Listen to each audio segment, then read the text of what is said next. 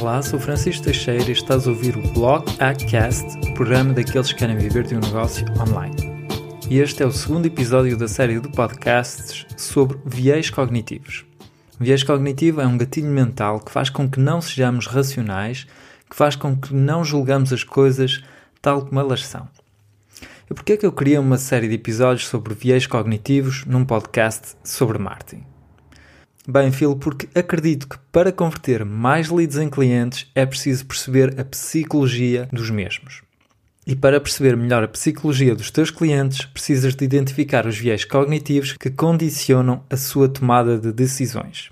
Assim poderás perceber porque é que eles compram ou não os teus produtos e serviços e como adaptar da melhor forma a tua comunicação para conseguir mais vendas. E neste episódio vamos falar do viés de tribalismo. Então, o que é o viés de tribalismo? Antes de começar, vejamos o que é uma tribo. Como sabes, uma tribo é um grupo social da mesma etnia que vive em comunidade sob a autoridade de um ou mais chefes e compartilha a mesma linguagem e os mesmos costumes. Bom, e o mais fácil é ver um exemplo concreto de tribalismo. Felizmente existe um estudo que ilustra perfeitamente o conceito. Então, em 1954, foi realizado um estudo em Oklahoma City, nos Estados Unidos. Os psicólogos sociais Muzaffar Sharif e Caroline Sharif realizaram um estudo com o objetivo de compreender como é que as tribos se criavam e se era possível condicioná-las para a sua criação. Para realizar o estudo foram selecionados 22 rapazes. Os psicólogos selecionaram um grupo de rapazes o mais homogéneo possível. Depois foram convidados para um campo de férias num parque florestal perto de Oklahoma City. Eles tinham entre 10 e 12 anos. Eram todos oriundos da mesma cidade, vinham de uma família de classe média, eram todos protestantes, tinham o mesmo nível de educação e, claro, não se conheciam antes da experiência. O estudo estava dividido em três fases. Na primeira fase eram criados dois grupos de 11 rapazes escolhidos completamente ao acaso. Na segunda fase, o objetivo era criar uma tensão entre os dois grupos, confrontando-os em competições desportivas para ver se eles se dividiam em tribos rivais. E finalmente, na última fase, os psicólogos procurariam apaziguar a tensão entre os grupos para criar um grupo único e coeso. Vejamos estas fases etapa por etapa. Então, na primeira fase, os rapazes foram divididos em dois grupos: 11 rapazes de um lado do acampamento, 11 do outro. Nos quatro primeiros dias, os grupos desconheciam a existência do outro grupo, pois o objetivo inicial era que as crianças criassem laços de amizade e formassem um grupo coeso. Para isso, as crianças fizeram várias atividades, por exemplo, caminhando pela floresta, uh, nadando juntos no rio, etc. Quatro dias depois do início da experiência, um líder de cada lado começou a destacar-se.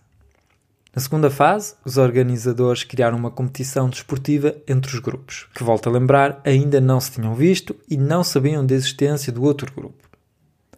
Os organizadores da experiência queriam ver se, com o decorrer desta competição, os rapazes se iam separar em duas tribos rivais. E o que aconteceu mal os rapazes competiram pela primeira vez deixou estupefacto os organizadores. Surpreendentemente, os rapazes levaram a competição muito a sério e começaram logo os primeiros insultos e pancadas. Ainda por cima, no final do primeiro confronto, os vencedores receberam um troféu e os perdedores não receberam nada.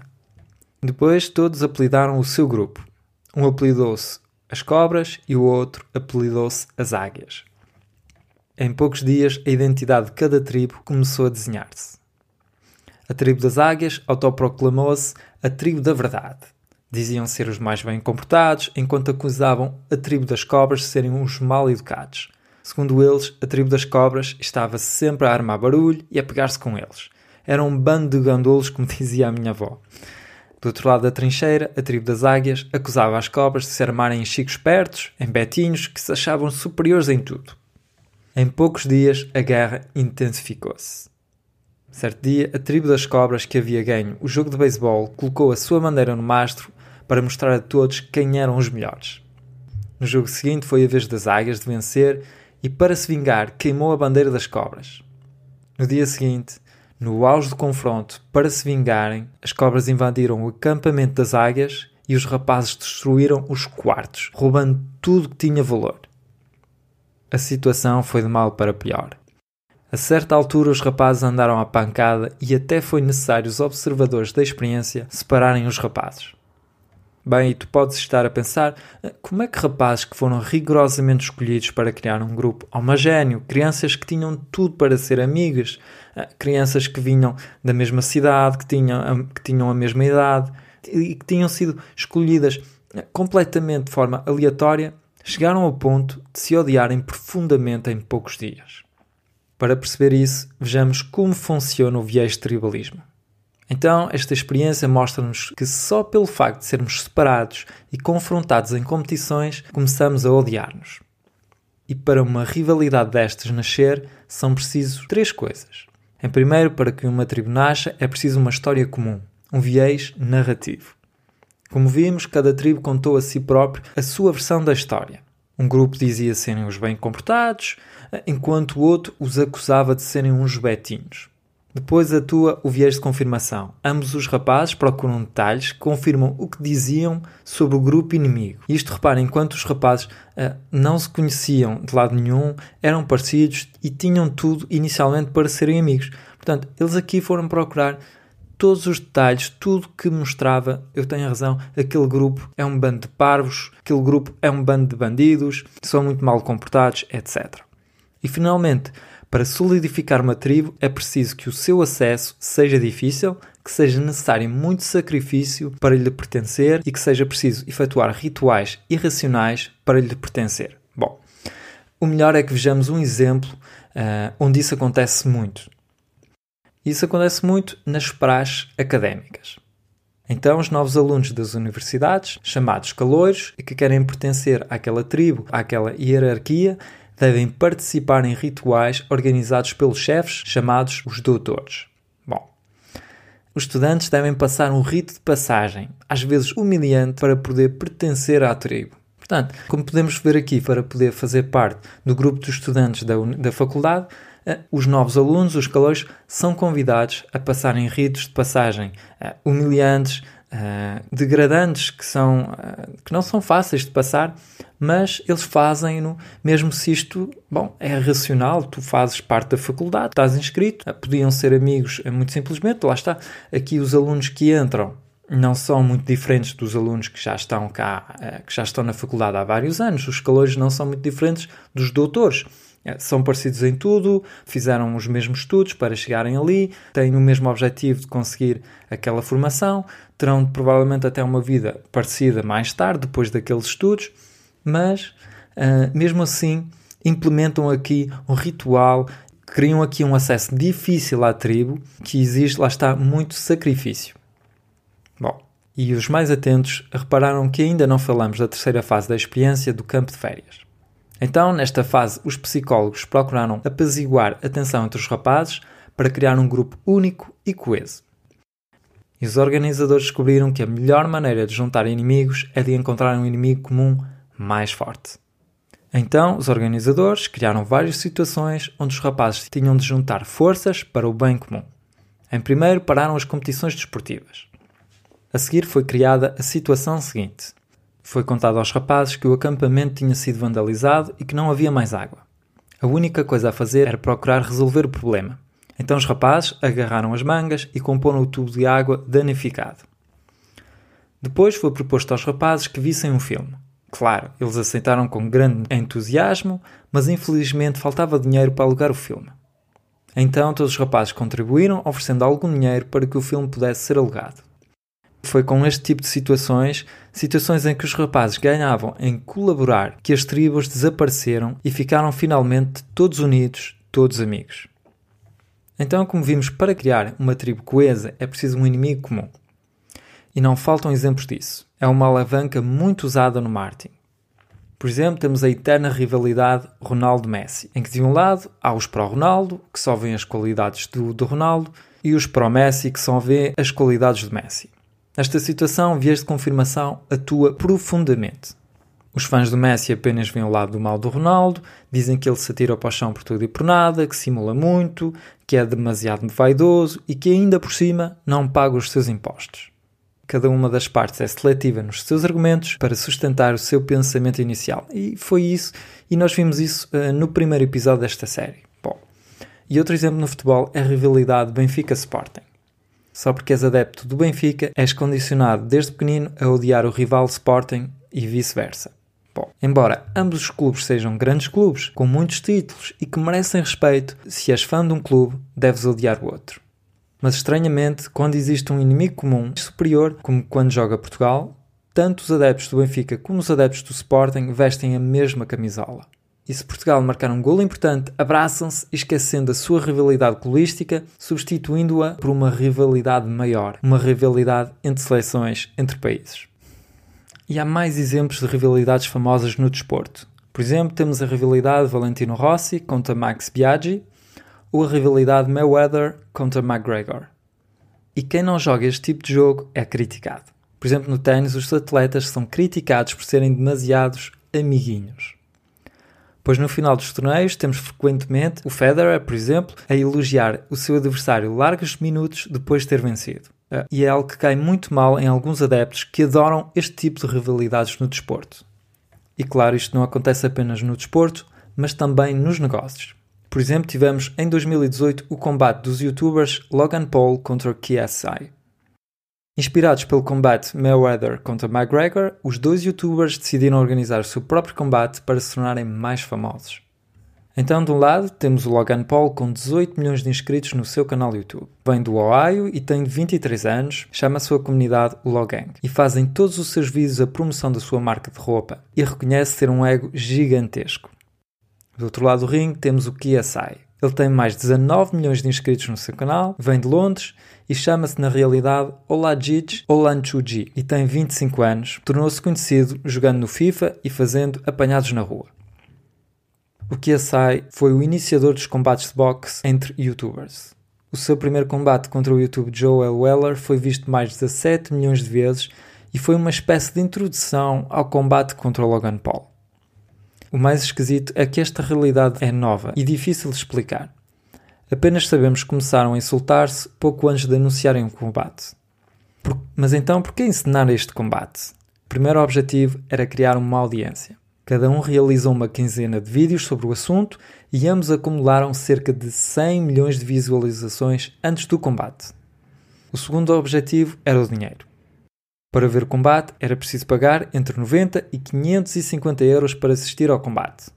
Para multiplicar os rendimentos, os youtubers decidiram não transmitir o combate gratuitamente e para o ver em streaming era preciso pagar cerca de 8 euros. Além disso, estas vedetas da net não organizaram apenas um combate, mas dois, um nos Estados Unidos e um em Inglaterra. Tudo foi organizado para que este combate fosse o combate amador mais visto no mundo e para que cada youtuber ganhe o máximo de dinheiro. E foi um sucesso, pois só com as vendas realizadas para que as pessoas tenham acesso ao streaming, juntos ganharam cerca de 9 milhões de euros. E a seguir, o objetivo deles era melhorar a imagem de cada um pois no início de 2018 Logan Paul suscitou muitas críticas depois de se ter filmado perto de um cadáver no Japão. Este combate tinha por objetivo desviar as atenções e criar uma nova imagem do Logan Paul. O KSI esse também estava a precisar de melhorar a sua imagem, pois o seu início de carreira fica marcado por comportamentos sexistas. E finalmente o último objetivo era de solidificar a audiência de cada um pois, como vimos, as comunidades de cada um dos participantes e principalmente a do Jake Paul estava muito crítica depois do seu vídeo no Japão. E nada melhor de criar esta rivalidade para solidificar a sua tribo à sua volta. E agora vejamos como construir uma tribo. Então, para construir uma tribo são precisas três coisas. Em primeiro, um líder, como vimos no exemplo anterior, aqui o líder é o Jake Paul. Neste caso, eram os fãs do Jake Paul e crenças e valores comuns. E neste caso, as crenças era que o Jake Paul era um grande youtuber, era um youtuber muito melhor que o KSI, que esse era um imbecil, basicamente. Bom, e vou insistir aqui neste ponto, as crenças e os valores comuns é algo muito importante. Por exemplo, nas religiões há sempre crenças e valores muito fortes na sua origem. Sem elas é muito difícil criar uma religião forte e sólida que atravesse o tempo. E, por exemplo, vimos que a religião a muçulmana está a conseguir muitos adeptos porque lá está, tem algumas crenças uh, bastante fortes, alguns valores uh, muito fortes, alguns até um pouco extremos. Bom, e isso ajuda, lá está, essa religião a desenvolver-se cada vez mais e a conseguir cada vez mais adeptos pelo mundo. E mais os valores e as crenças são fortes, mais será fácil criar uma tribo forte. Por exemplo, os céticos de clima, que falamos no primeiro episódio, ou as pessoas que acreditam que a Terra é plana, ou os survivalistas, todos defendem ideias fortes. E é isso que lhes permite criar uma tribo forte, criar uma comunidade forte, eh, nomeadamente na internet. Outra coisa para solidificar as crenças e valores comuns é combater uma injustiça. Por exemplo, os feministas ou os vegan defendem uma injustiça, defendem algo de forte e isso permite, lá está, eh, solidificar o grupo, solidificar a tribo. E vejamos agora como criar a tua tribo. Como vimos, para criar uma tribo ou uma comunidade é necessário um líder. Tu deves ser esse líder. E para seres esse líder, precisas de um inimigo a abater. Será através desse inimigo comum que vais conseguir reunir todas as pessoas que pensam como tu, que defendem as mesmas ideias que tu. Por exemplo, a Apple fez isso muito bem nos anos 80. O inimigo da Apple era a IBM. A IBM criou computadores eficazes, mas complexos e difíceis de usar para quem não percebia de informática. Pelo menos era o que achava o Steve Jobs. Então, para atacar a IBM, posicionou a Apple como sendo a empresa que ia libertar os utilizadores criando computadores acessíveis a todos. E para o dizer ao mundo, foi criada uma publicidade com o lema The Computer for the Rest of Us, ou seja, o computador para nós outros, ou seja, os excluídos da IBM a ideia que tinha aqui o Steve Jobs era de criar a tribo daqueles que se sentiam excluídos, aqueles que se sentiam excluídos pela IBM, porque, porque naquela época, quando compravas um computador, não era só ligar a ficha e toca a funcionar. Era preciso mais requisitos, era preciso perceber mesmo de informática para poder programar o teu computador. E aqui o Steve Jobs posicionou a Apple como sendo a empresa que ia libertar, uh, que irá libertar o mundo da informática, que ia tornar uh, o acesso aos computadores acessíveis a todos. Portanto, procure defender um ideal e todas as pessoas que se identificarem com ele verão-te como uma marca referência que defende esse ideal. E é por isso que lá está, as empresas usam lemas, slogans fortes. E como já é habitual, além desta série de episódios, tenho algo a mais para ti. Sei que és uma pessoa que quer melhorar as tuas conversões e para isso nada melhor do que decifrar a psicologia dos teus clientes. Assim poderás perceber porque é que eles compram ou não os teus produtos. E para te ajudar, criei um PDF especialmente para ti. Esse PDF contém todos os viés cognitivos identificados numa só página. Graças a ele poderás ir mais longe identificando os viés que todos nós usamos, inclusive os teus clientes, para assim ter uma vantagem sobre a tua concorrência pois poderás entender melhor o teu mercado. Portanto, se queres ir mais longe, vai a blogac.pt barra viés, V-I-E-S, e recebe o teu PDF agora. Obrigado por teres ouvido o episódio até ao fim. Até já no blog. Tchau!